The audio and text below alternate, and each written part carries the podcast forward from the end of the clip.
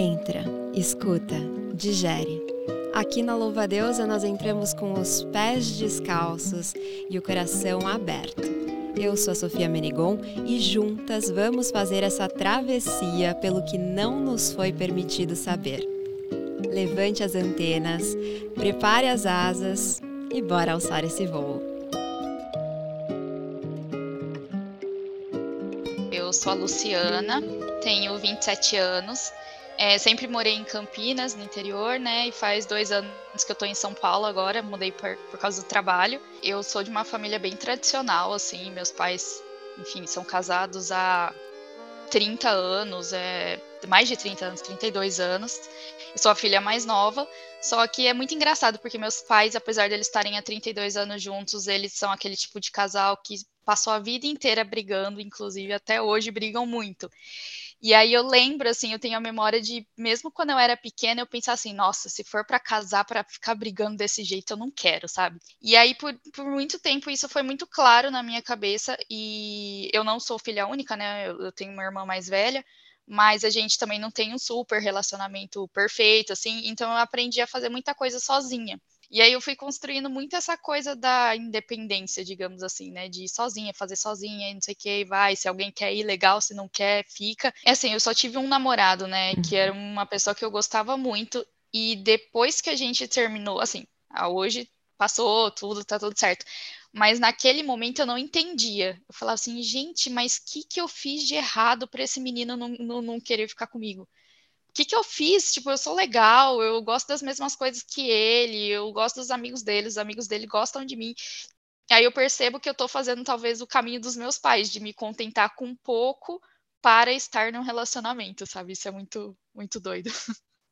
E aí, nos últimos dois anos, quando eu mudei para cá, eu acho que essa coisa de morar sozinha em plena pandemia e tudo mais, parece que deu um gatilhozinho assim de tipo, poxa, as pessoas estão, sei lá, os casais estão morando juntos, tem uma companhia. E eu tô aqui sozinha, porque, tipo, tudo fechado. Imagina, mudando para uma cidade que eu não conhecia ninguém. Você não consegue ir no mercado direito, você não consegue ter contato com outras pessoas. Você acabou de ouvir um trechinho da história da Luciana. Depois dos créditos, ela continua contando mais pra gente, mas agora a gente vai falar sobre essa sensação de estarmos fadadas à solteirice, sabe? Os relacionamentos começam, mas logo terminam. É difícil entender por que, que não deu certo. Será que é a pessoa errada? Será que eu fiz alguma coisa errada? Será que não era para ser? Será que eu não nasci para isso? Às vezes nem oficializar a relação é possível. Parece que tem sempre alguma coisa impedindo. Não é a primeira vez que acontece, aliás, já até perdeu as contas. Não existe outra resposta. O problema só pode ser você. Vai viver sozinha para sempre. Está fadada à solteirice. Será mesmo? Bora descobrir juntas. E para essa conversa, eu recebo Lilian Lacerda, que é psicóloga formada pela Universidade Católica de Santos e pós-graduanda em terapia cognitivo-comportamental pelo Centro de Estudos de Terapia Cognitivo-Comportamental de São Paulo. Atua como psicóloga clínica, psicóloga associada ao Me Too Brasil e consultora de saúde e diversidade. Hoje, o seu foco na psicologia é em relacionamentos saudáveis e na saúde da mulher, porque acredita que, uma vez fortalecidas emocionalmente, nós poderemos ocupar o lugar que quisermos no mundo. Seja muito bem-vinda, Lilian. Oi, obrigada pelo convite, Sofia, novamente. Um prazer estar aqui, prazer estar aqui com você. Muito obrigada pela recepção. ah, eu já tô adorando muito. Sinto que a gente já é amiga assim, ó, de infância. Bateu muito a energia. Exato. Você sentiu isso também? Eu senti, vimos até com a mesma roupa a gente quase, veio né? combinando. Eu achei incrível isso. Pois é. e eu já quero saber mais de você no quadro O que não nos foi permitido saber. Então eu quero saber, Lilian, o que, que é aquela coisa que você descobriu recentemente ou na vida adulta que mudou o seu olhar para o mundo?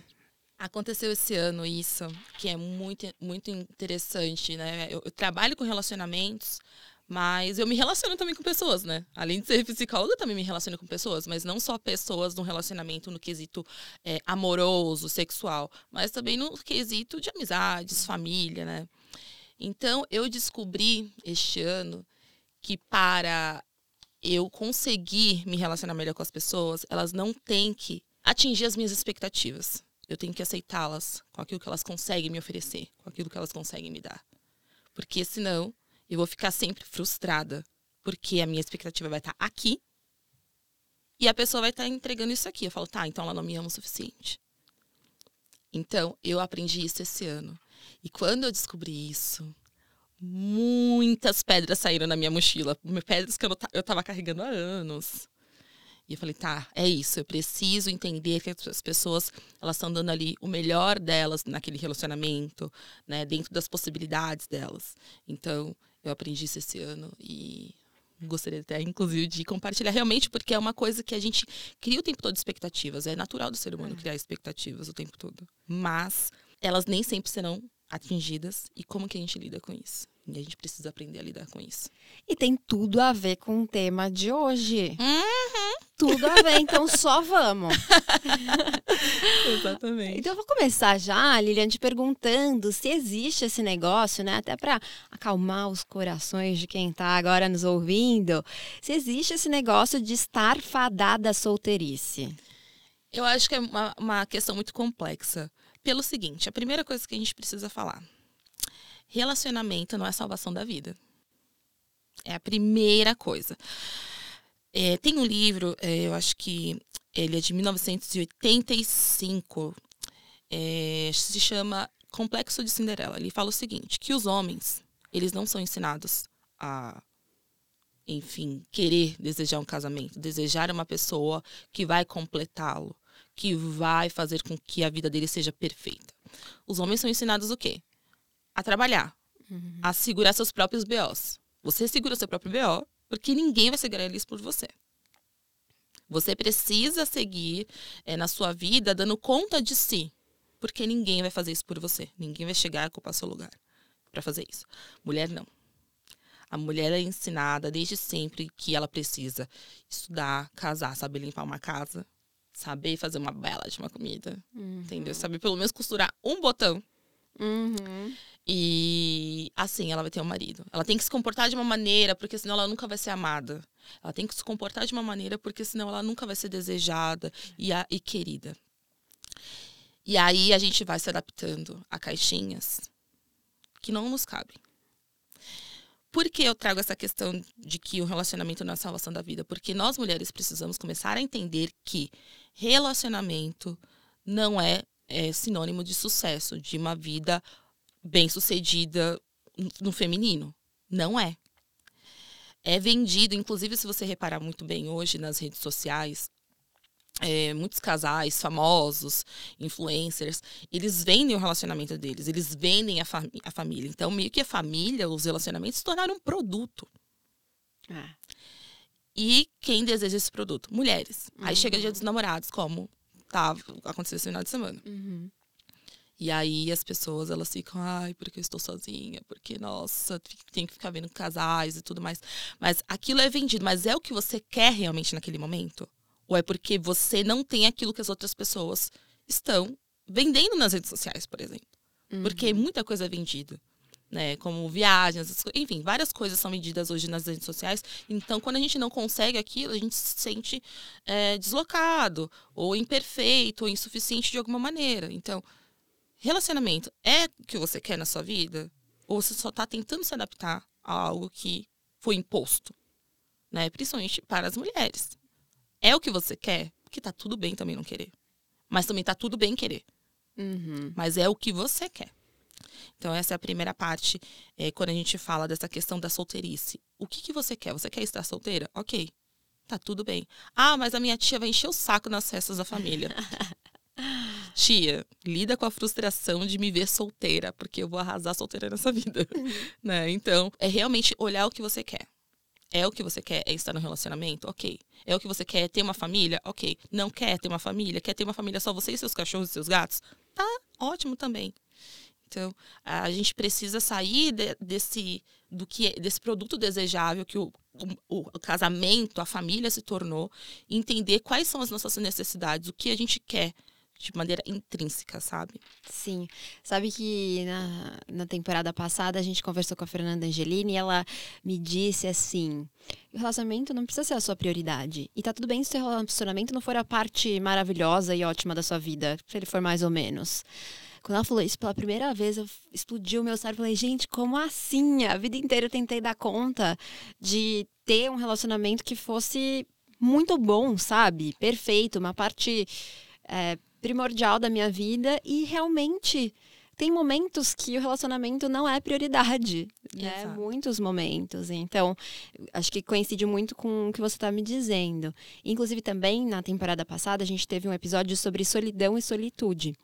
E aí a gente ficou tentando pensar na diferença entre essas duas palavras, a gente chegou à conclusão de que é mais uma questão de efeito mesmo, mas fiquei pensando se essa sensação de estar fadada à solteirice, se ela não tem alguma coisa a ver, se ela não está relacionada ao medo da solidão ou ainda a um desejo por essa solidão.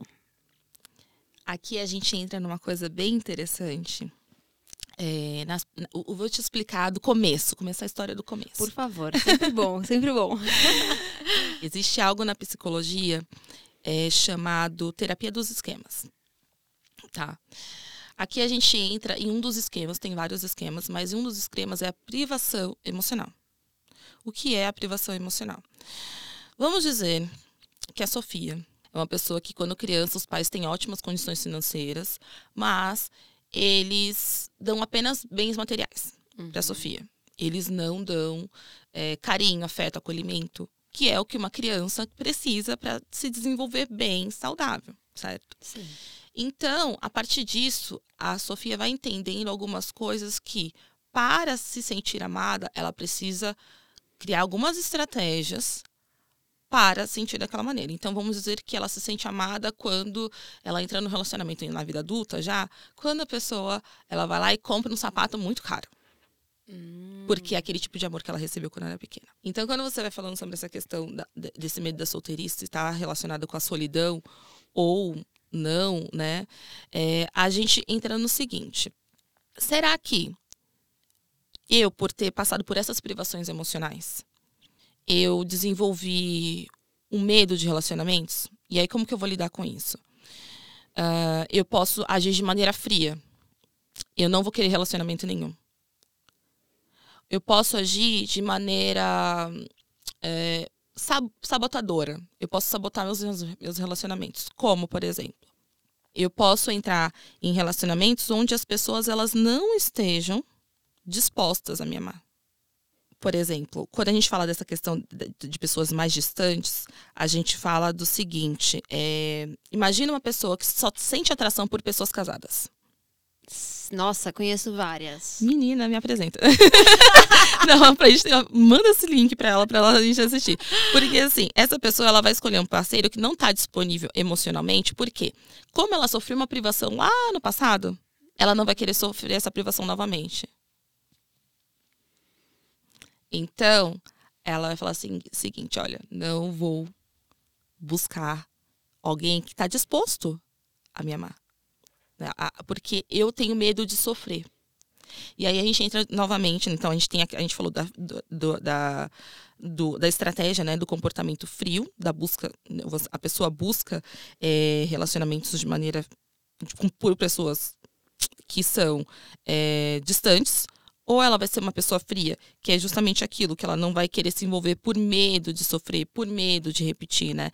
E também é interessante aqui falar sobre essa questão do frio, que o Bauman, ele fala sobre o medo líquido, que é o seguinte, vamos pegar um exemplo. Você vai lá, Sofia, você toca numa panela quente, e aí você se queima. Aí para não se queimar novamente, você vai fazer o quê? Não vai mais tocar na panela, vai prestar mais atenção, uhum. vai tomar uhum. cuidado. E aí o que acontece? A gente faz isso em relacionamentos também. Por quê? Quando a gente sofre, a gente não quer sofrer de novo. E a gente uhum. começa a criar regras, atitudes, estratégias para não sofrer.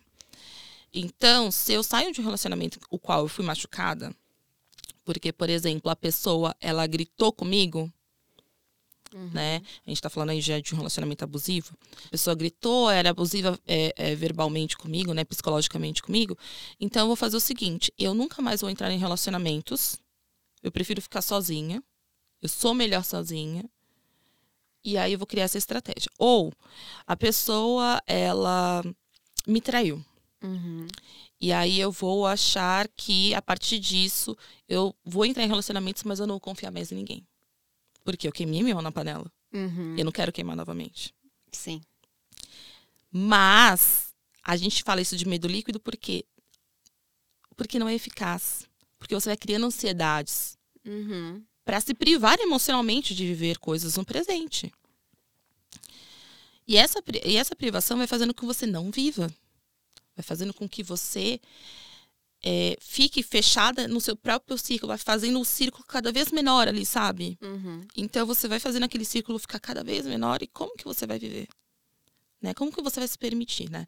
Engraçado, eu tenho uma amiga, a minha melhor amiga, inclusive, ela passou por um relacionamento muito ruim, é um casamento muito ruim, e ela, logo depois de sair desse relacionamento, ela começou a fazer psicoterapia, e ela entendeu que tá tudo bem eu me entregar depois desse relacionamento, através da, da psicoterapia, porque o problema não sou eu demonstrar emoção, mas sim as pessoas que às vezes não são as pessoas adequadas para mim naquele momento. Uhum.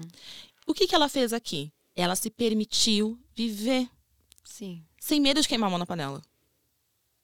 Porque você vai queimar. O que você precisa fazer, talvez, seja se fortalecer emocionalmente para conseguir estar é, disposta a queimar a mão na panela. Uhum. Porque a vida é feita de, frustrações, tentativas e erros, tentativas e acertos. E aí vai. Mas como que você vai saber algo se aquilo funciona para você, sendo que você não vai colocar a, mão, a sua mão para tentar queimar de repente a mão? Ou não, pode ser que você nem queime a mão. Às vezes você chega pertinho, né, gente? Você chega Exato. pertinho, vê se tá quente, se não tá, né? A gente vai também tem essa possibilidade de aprender Exato. outras estratégias, né? Pra se proteger também, né? Exato. Então a gente vai se privando como forma de proteção. É. Mas a gente deixa de se arriscar na vida, deixa de Uhum. viver. Se eu quero me envolver emocionalmente, eu preciso estar disposta. E estar disposta não, quer, não é o, o, o sinal de que sempre vai dar certo. O resultado não vai ser sempre positivo. Não vai ser de acordo com aquilo que você esperava. E é importante que você entenda que tá tudo bem. E você tá falando né, dessa. eh, não vai ser de acordo com o que você esperava. Eu fiquei pensando aqui, se também não pode ter. Muitas vezes, né? Você tá falando da sabotagem também. Se essa sabotagem, ela não vem através, muitas vezes, dessa busca por uma pessoa perfeita, né? Uma pessoa completamente idealizada, porque se eu busco uma pessoa perfeita, que não existe, naturalmente eu não vou encontrar e, não- e vou ficar, continuar solteira, né? Se eu tô buscando alguém e tô buscando alguém que é perfeito, que não existe. Então, você acha que tem a ver isso também? Tem, tem. E aí a gente. Eu, eu entrei muito nessa questão do, do frio distante e acabei, e, e aí acabei deixando de lado os outros. Mas a gente falou do frio, do distante. Temos o carente também, que é aquela pessoa que ela vai demandar muita atenção. Que é aquela pessoa que. é, eu preciso, é, eu faço demais pelo outro, eu acho que ela precisa fazer o mesmo, no mesmo nível que eu. Se ela não faz, eu saio. Porque não tá perfeito Uhum. porque não tá ótimo. É, A pessoa sempre espera a retribuição disso. A pessoa sempre espera que o outro esteja ali para ela. Então, se, é, vamos dizer assim, o, o, o marido da Sofia faz uma festa incrível para ela de aniversário, a festa dos sonhos dela, mas a luz do DJ não era da cor favorita da Sofia. E ela vai se apegar naquilo e vai pensar, bem, ele não me ama o suficiente porque ele não colocou a minha cor favorita. A expectativa e a realidade. Só que a pessoa ali do outro lado tá dando o melhor que ela pode dar. Uhum. O melhor que ela pode dar. Que volta naquela pergunta inicial que você fez pra mim. Exato. A gente precisa entender que as pessoas, é, elas às vezes estão dando melhor. E a gente precisa avaliar isso também. É muito importante ter esse olhar para avaliação. Bem, a pessoa ela tá dando melhor mesmo ou ela tá fazendo pouco caso? Bem, eu tô percebendo que ela tá se esforçando dentro das possibilidades dela. e validar se isso é real ou não. Uhum. Se a pessoa tá se esforçando, ótimo. Se a pessoa, você tá vendo que ela tá fazendo pouco caso, ou, ah, meu aniversário, nossa, parabéns. Caramba, a gente tem dois anos de namoro e é só parabéns, né, por Aham. exemplo. Então é, é chato realmente, né? Nossa, eu ficaria chateadíssima. Eu ficaria. Aniversário pra mim é importante. Então, Você sabe que eu não comemoro, né? Mas assim, tipo, não comemoro com festa. Eu tenho uma dificuldade, porque Sagitariana nasci em férias. E aí ninguém ia numa- na minha festinha. Então é Aham. trauma, assim mesmo. Aham. Mas, pra quem é minha família, né? Meus pais, minha irmã e pro meu parceiro, pra mim isso é tipo. Tem que ser muito importante, tem que ser muito especial, tem que desmarcar tudo na agenda pra ficar comigo. Eu sou super exigente, carente desse afeto no meu aniversário. Enfim, só um parênteses aqui, gente. E aí a gente volta, Sofia, para a questão do seguinte: nessa situação do teu aniversário, por Aham. exemplo, será que você está se deixando, de- é, deixando de viver situações e coisas, por exemplo, por conta de algo que você viveu no passado? Obviamente, nitidamente sim, né? Exatamente. É. Então, será que você está aproveitando o máximo dos seus aniversários? Porque as pessoas. Você faz aniversário quando? Dia 16 de dezembro. 16 de dezembro. A gente tá juntas porque eu faço Ah, aniversário. Maria, não acredito que eu falei que é dia 16 de dezembro. Não fala a data. Ai, meu Deus. Será que agora vai mudar? Será que você tá me mudando já?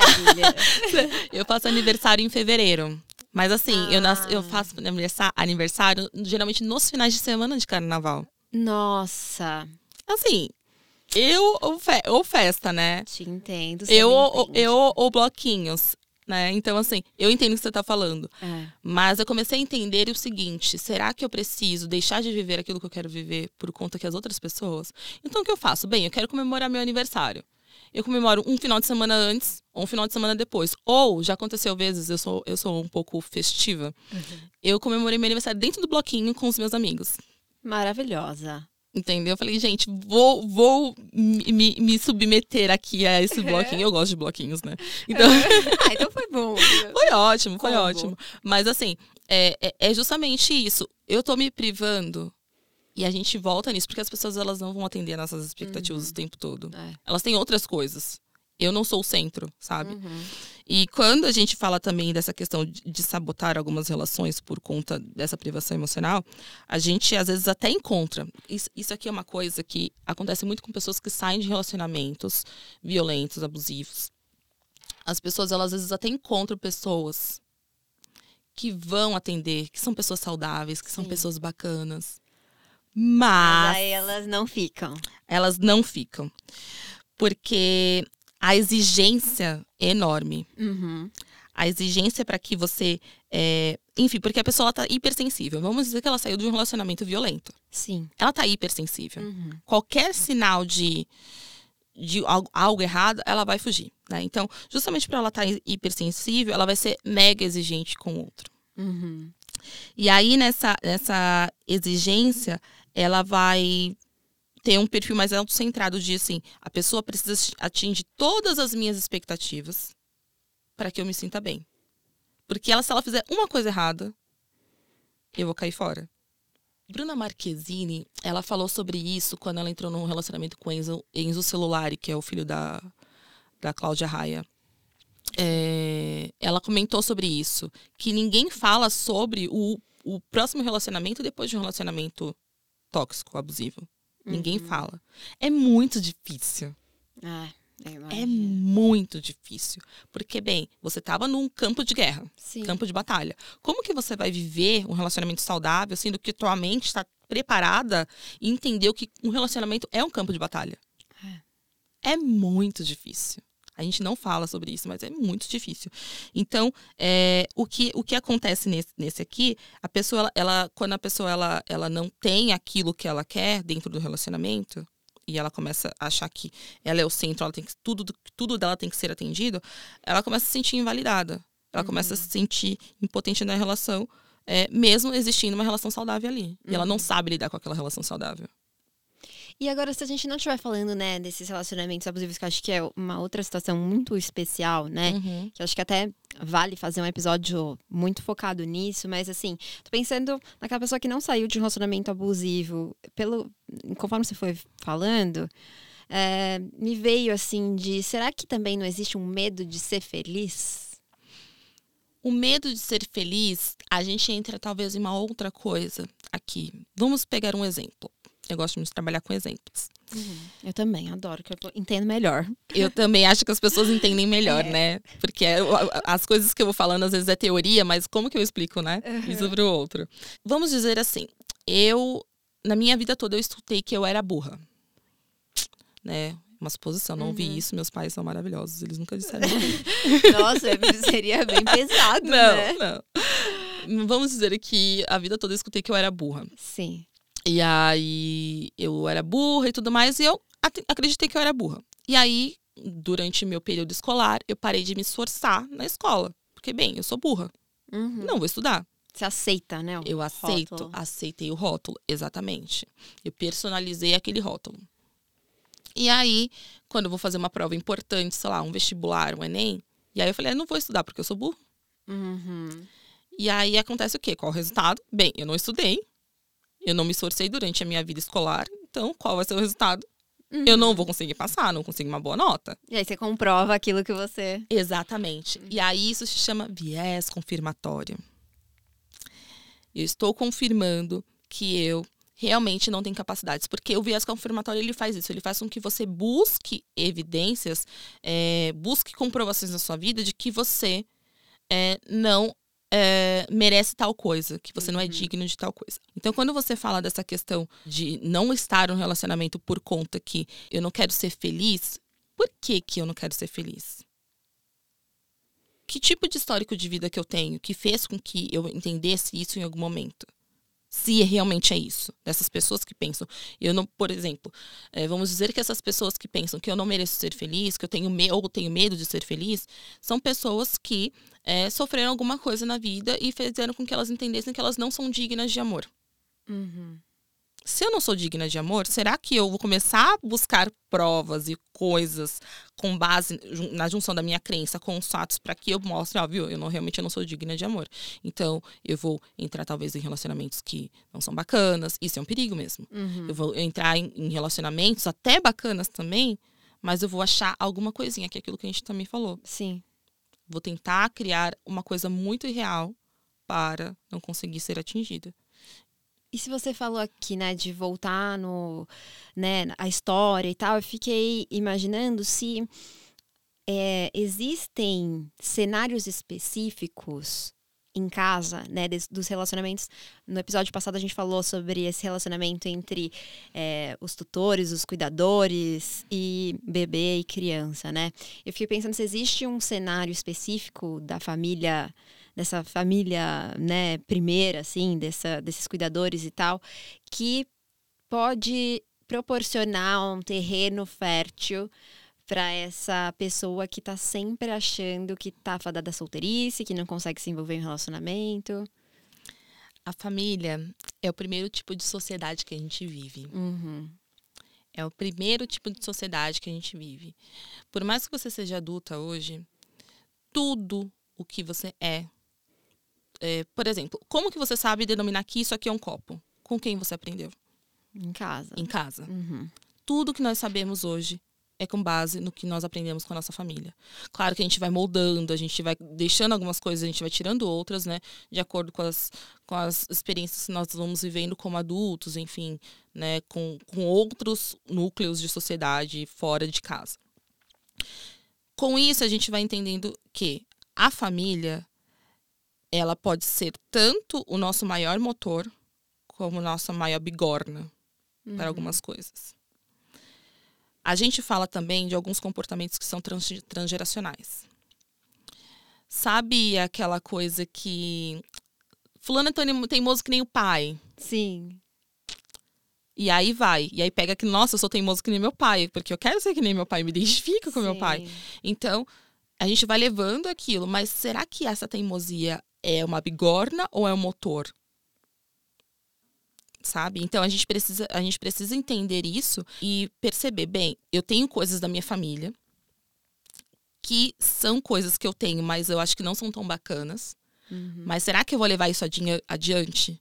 Ou será que eu vou quebrar esse ciclo, desse padrão transgeracional? que passa, só para entender, transgeracional, que passa de geração em geração. Sim. É, eu vou quebrar esse ciclo e vou fazer diferente. Porque eu quero ter outros tipos de resultados do que a minha família conseguiu. Sim. Então, um lar, uma pessoa que ela cresceu em um lar onde é um lar muito é, violento, uma violência intrafamiliar, que pai xinga mãe e tudo mais, uhum. às vezes ela vai buscar um relacionamento e ela, se não tiver aquilo, ela fala assim, então não tô sendo então amada. Então não é amor, então não é, é, amor. Não é verdadeiro. Não é verdadeiro. Porque aquele é exemplo que ela trouxe. Uhum.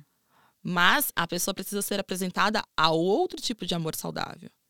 Entender que amor não grita. Entender que amor não machuca. Entendeu? Então a família, a gente traz algumas coisas, alguns significados de várias coisas, alguns são vários significados de várias coisas com base na família.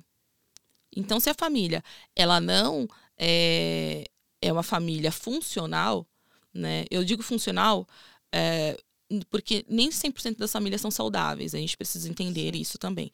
Então, quando a gente traz uma, uma situação de uma pessoa que não vem de uma família funcional, e por família funcional eu digo família que acolhe, que dá afeto, que é compreensivo, que vai uhum. brigar sim, mas uhum. também vão tentar se entender, vão ter uma uhum. comunicação ali bacana.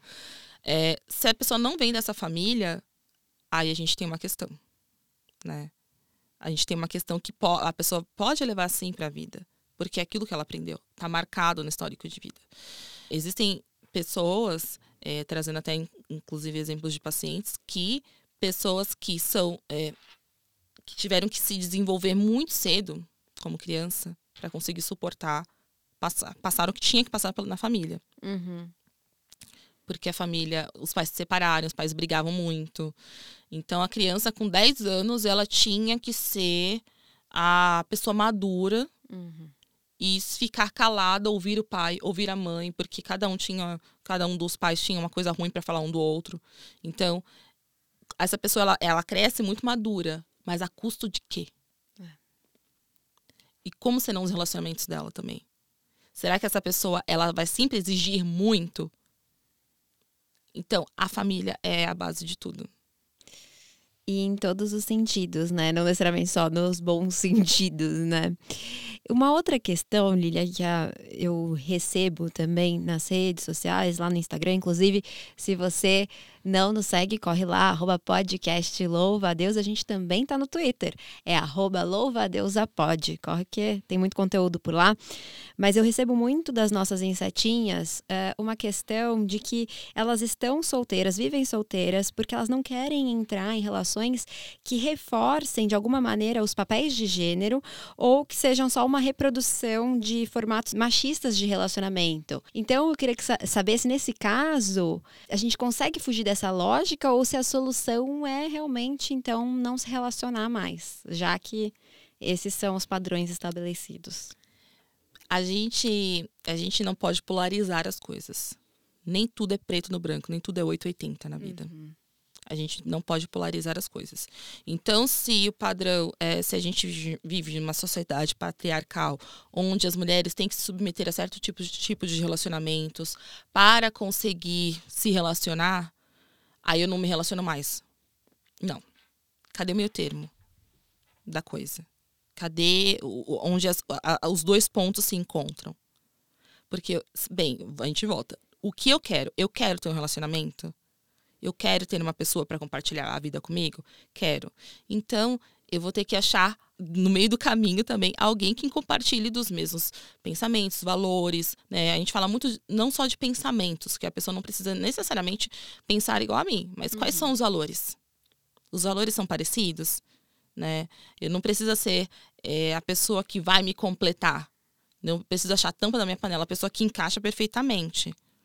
Mas que também é um outro nível de exigência. É. Né? Porque e real, né? E real, as pessoas elas não vão atender as suas expectativas. Uhum.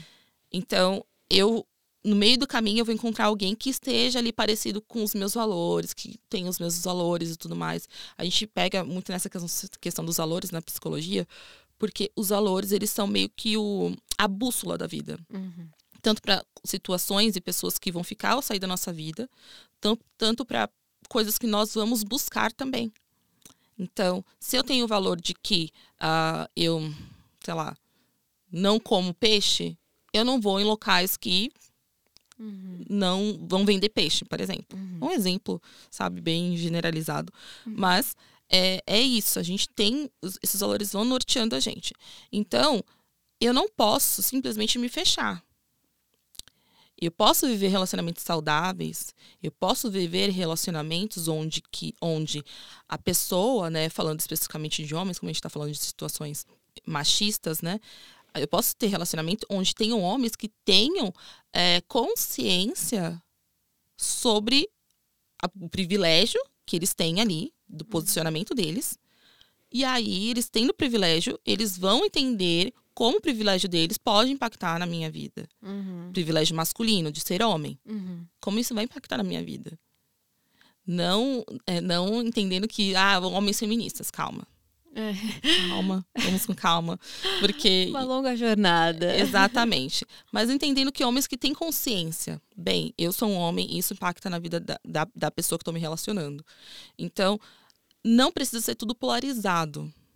A gente pode achar o meio termo.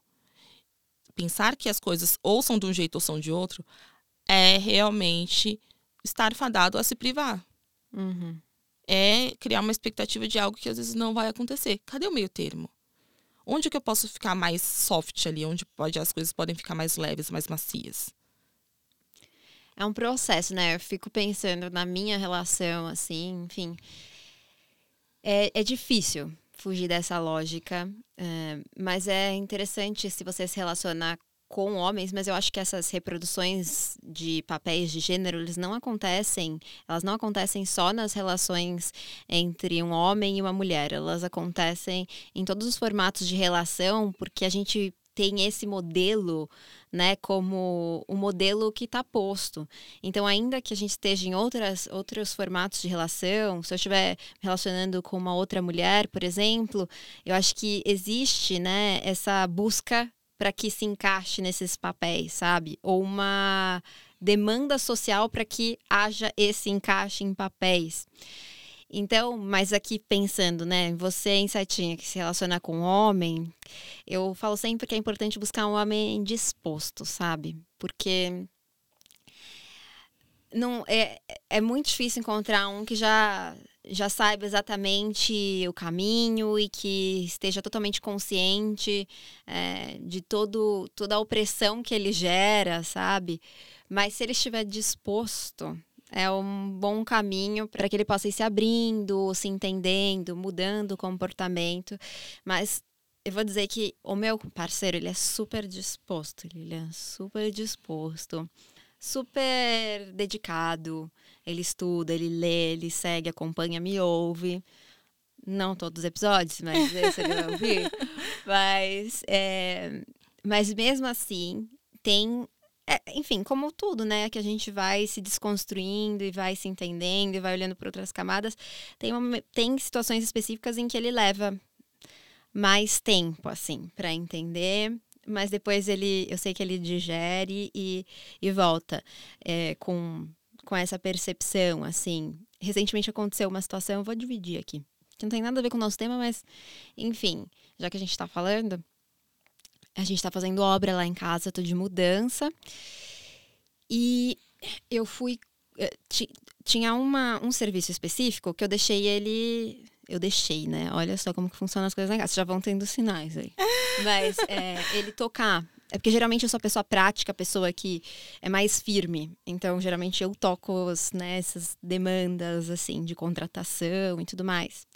Mas ele gosta muito desse prestador, ele é, gosta muito, então ele acha que eu sou muito firme. Então, ele preferiu tocar e eu fui deixando, só que chegou num momento que não dava mais para esperar prazo já tinha extrapolado, a nossa vida tava um caos e tudo mais, então eu tomei a frente e fui lá e fui falar pro rapaz, olha, vai terminar hoje? Vai terminar amanhã? Eu preciso saber quando é que vai terminar. Eu preciso de um prazo específico e eu preciso que vocês cumpram, porque a gente já não tá conseguindo mais, né?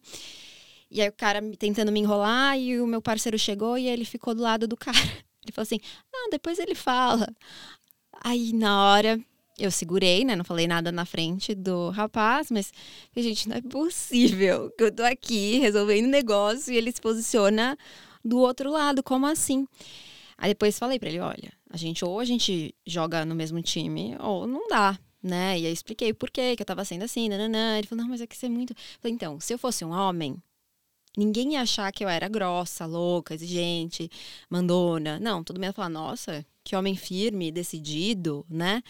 E aí ele ficou ainda incomodado, mas depois, no dia seguinte, é, e aí essa diferença que eu falo do disposto, né? Ele pensou, refletiu e ele voltou e falou: "Não, realmente, eu acho que o cara tava falando desse jeito com você porque você é mulher. Eu acho que eu já peguei, pesquei algumas outras coisas machistas dele, tá tá tá.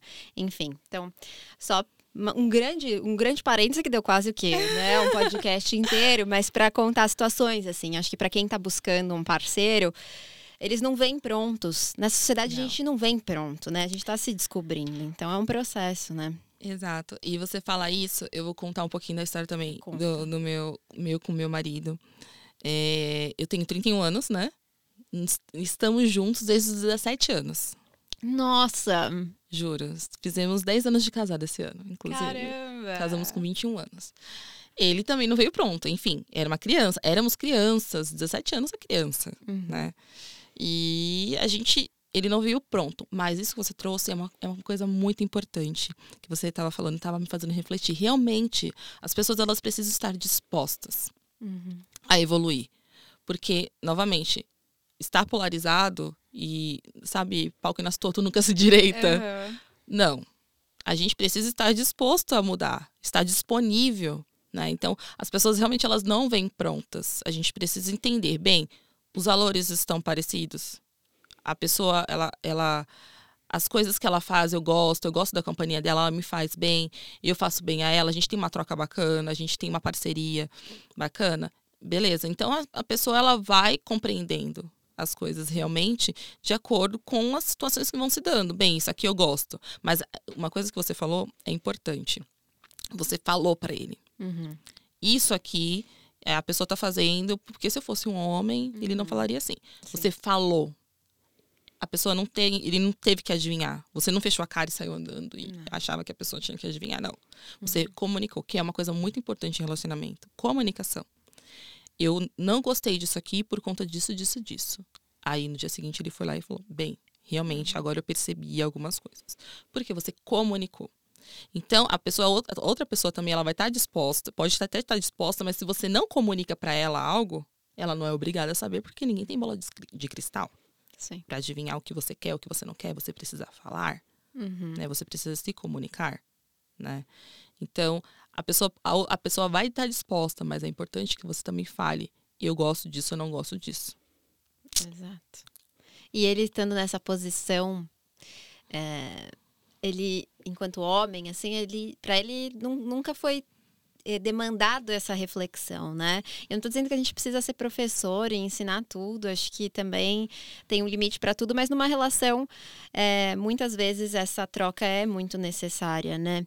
E aí eu queria te perguntar, assim, Lilian, se eu tô aqui, tô ouvindo tudo isso, está fazendo conexão para mim, tô entendendo por que, que os meus relacionamentos não engatam, finalmente tá caindo, estão caindo as fichas.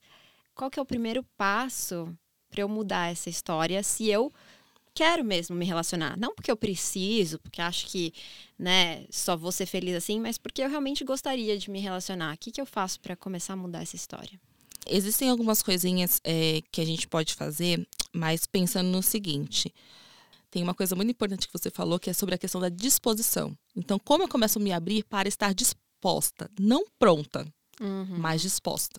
Né? Porque a gente está em, em, constante evolução, né? Então, pode ser que o que eu falei tudo aqui hoje, pode ser que amanhã eu pense diferente por conta que eu entendi outras coisas aí com a vida.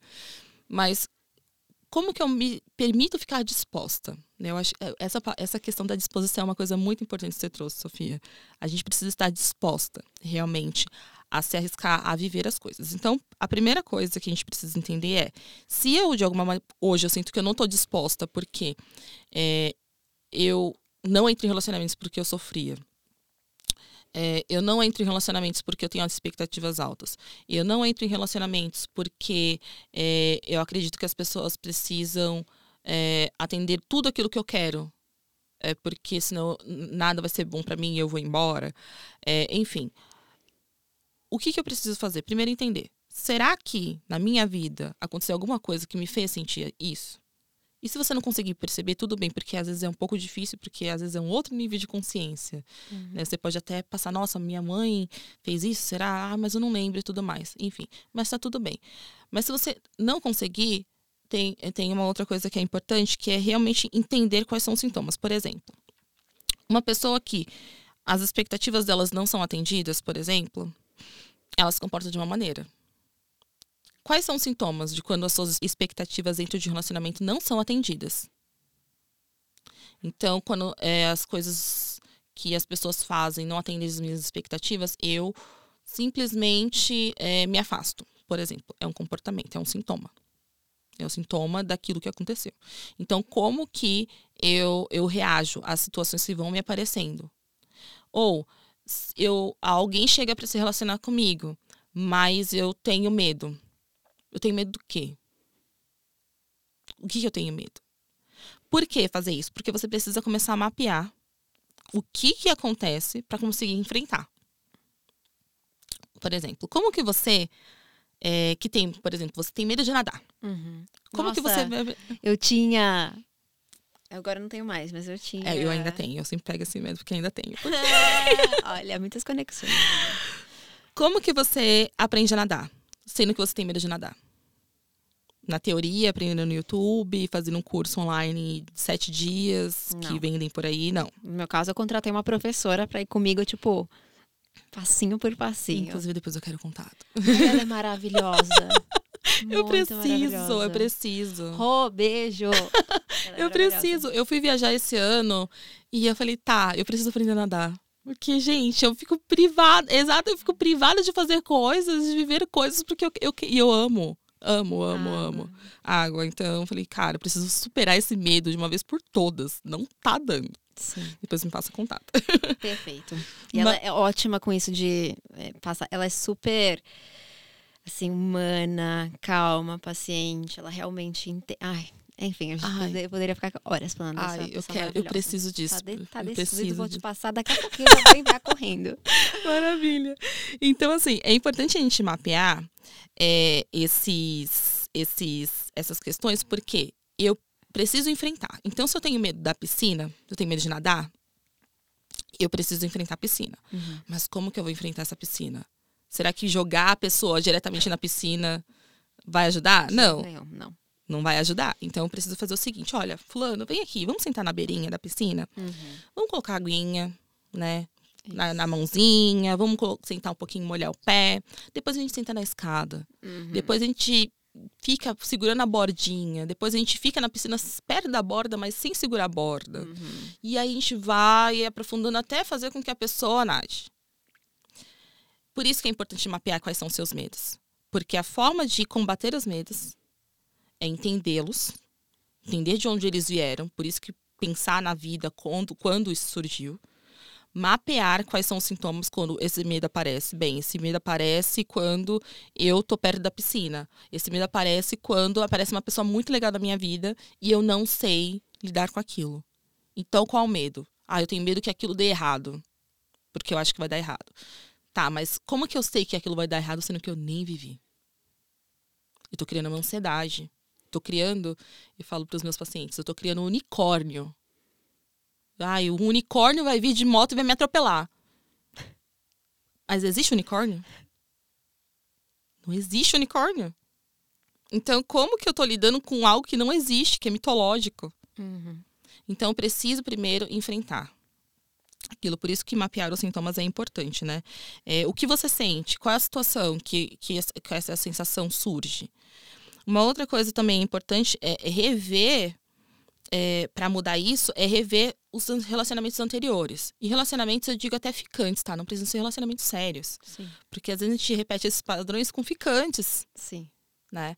Então, nesses ficantes, é, quais são os padrões que foram se repetindo que, por exemplo, toda vez que a pessoa ela ia jogar futebol com os amigos, toda vez que essa pessoa ia viajar com as amigas, né?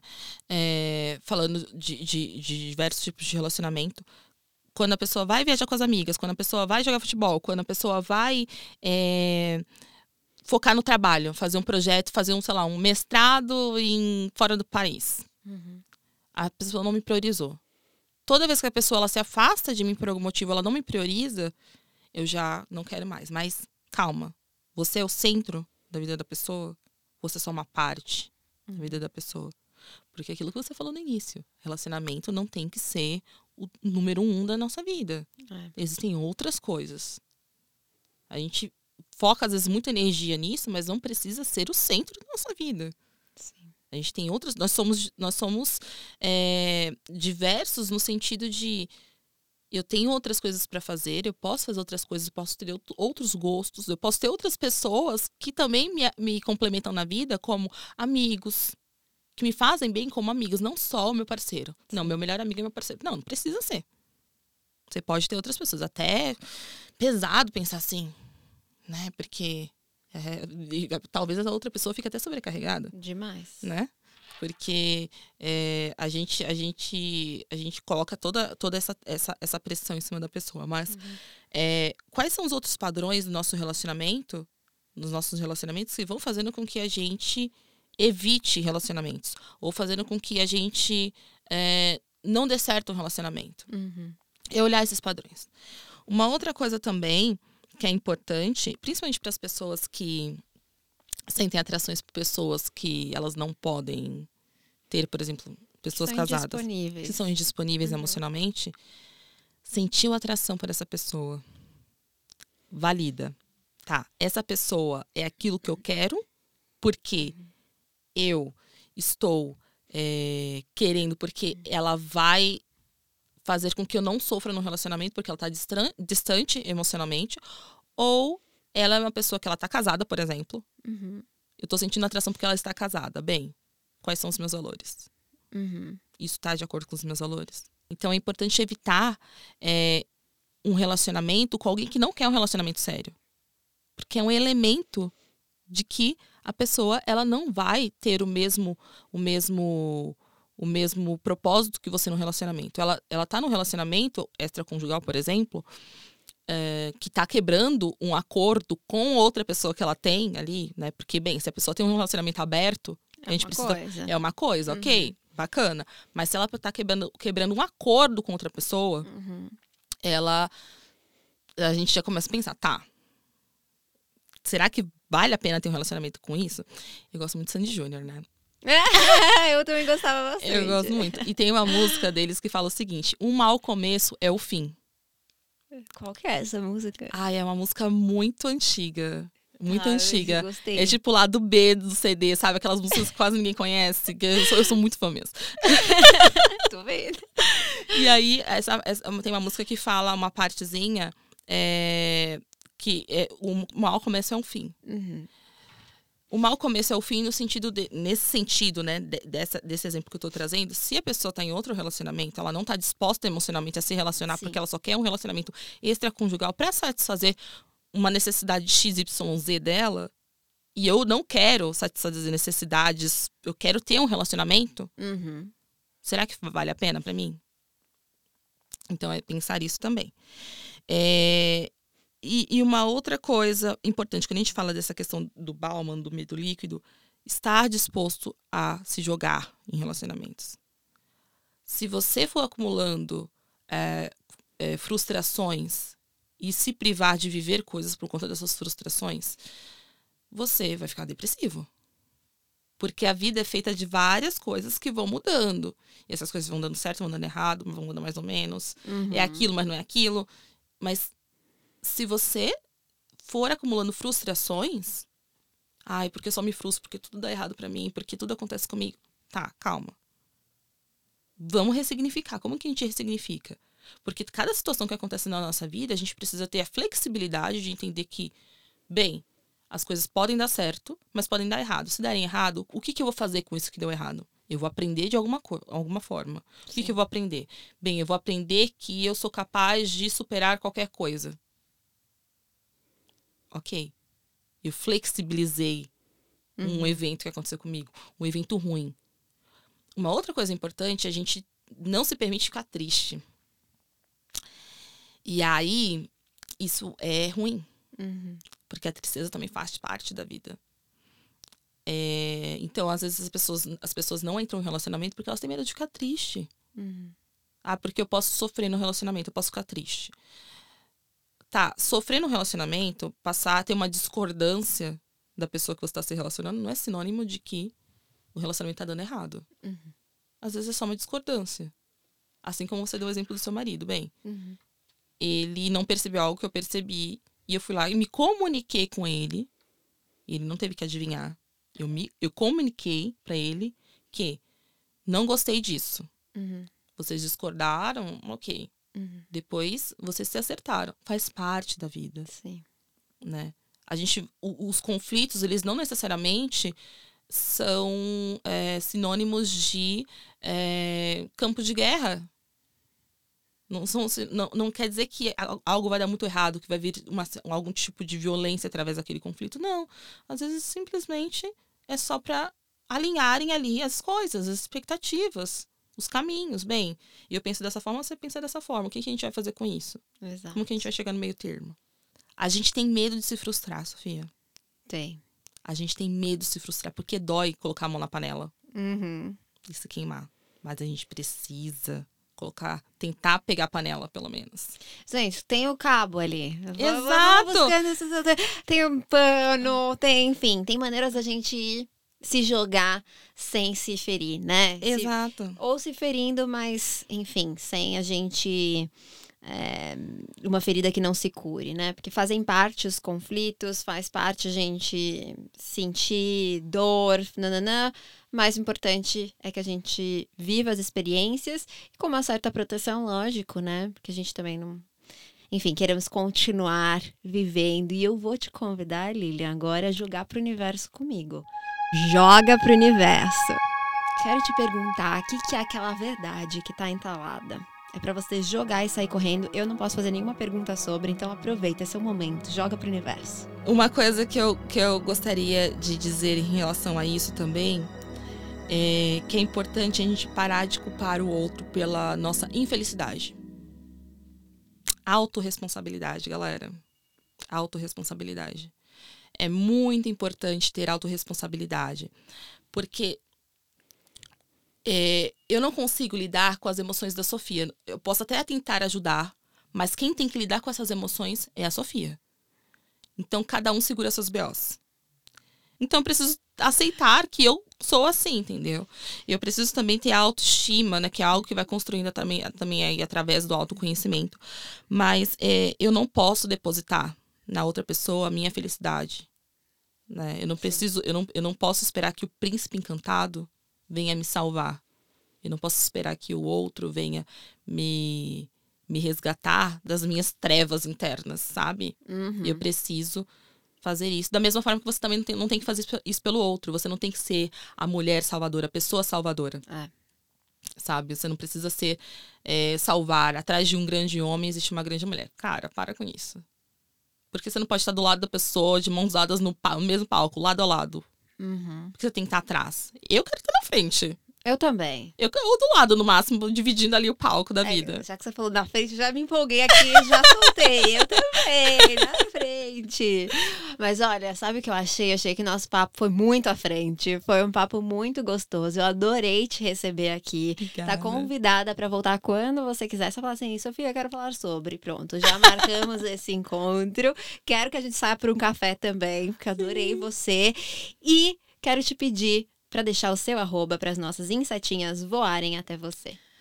Gente, é, obrigada, Sofia, novamente. Adorei o papo também. Me senti muito feliz é, de estar aqui compartilhando é, um assunto tão sério que, né, que hoje em dia, em tempos de, de uma, uma vida pós-contemporânea, né, pós-moderna, na verdade, tão limitada na questão do, do instantâneo, a gente tem dificuldade de ter coisas duradouras Uhum. né?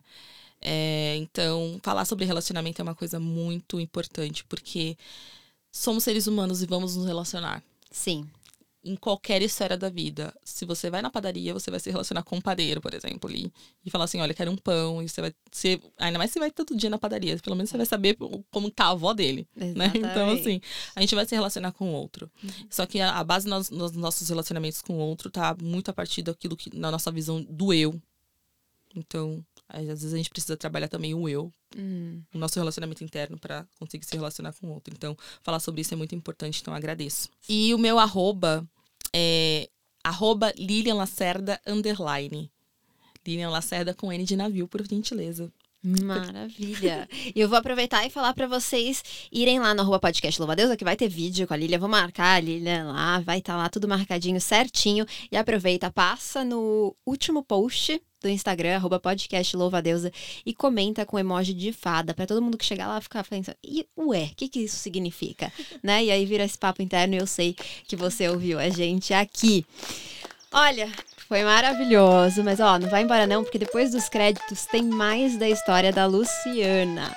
E ouvinta, eu desejo que você se livre de todas as amarras que estão te impedindo de viver a sua vida plenamente. Que você possa cada vez mais se reconectar consigo mesma e aproveitar mais da sua própria companhia. Até o próximo episódio. Essa podcast é uma produção Louva a Deusa. Convidada Lilian Lacerda. Depoimento Luciana Derame. Criação, apresentação e produção Sofia Menegon. Roteiro Letícia Silva. Edição Thaís Ramos. Trilha sonora Fran Ferreira. Social media Fernanda Romil. Designer de redes sociais Jéssica Lima. Gravação Estúdio Banca Podcast. Técnico de som JBN. Imagem Jéssica Sacol.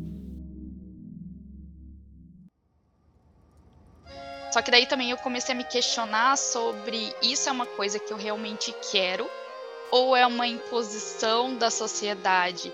Além disso tudo, começaram aquelas histórias, né? É, você já tá chegando perto dos 30, não vai arrumar um namorado, você já tá com um emprego legal, então a carreira já tá encaminhada, você não vai, né? Daqui a pouco o tempo passa é muito louco isso, porque por mais que você tenha na sua mente que você não precisa necessariamente estar com alguém, parece que isso começa a mexer, sabe?